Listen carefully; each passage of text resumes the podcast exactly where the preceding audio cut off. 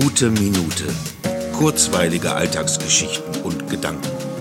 Mein Name ist Matthias Hecht und jetzt geht's auch schon los. Heute mal etwas Müßiggang, weil ich gerade mal wieder von einem dieser mir eigentlich ungewohnten, aber in dieser Zeit fast zum Ritual gewordenen halbstündigen Mittagsschläfchen aufgewacht bin. Also etwas Leichtes für die Sinne. Kunst. Wer mag, kann das, was ich gleich beschreibe, in seiner Fantasie zum Leben erwecken und es sogar nachmalen. Über Beweisbilder per E-Mail würde ich mich in diesem Falle tatsächlich freuen. Also, er steht seit Jahren auf meiner Heizung, ist auf Pappe gemalt und aus den Händen eines Kindes entstanden. Vielleicht ist es eines der häufigsten Motive, das Kinder weltweit in einem bestimmten Alter malen. Alles unterhalb ist grün.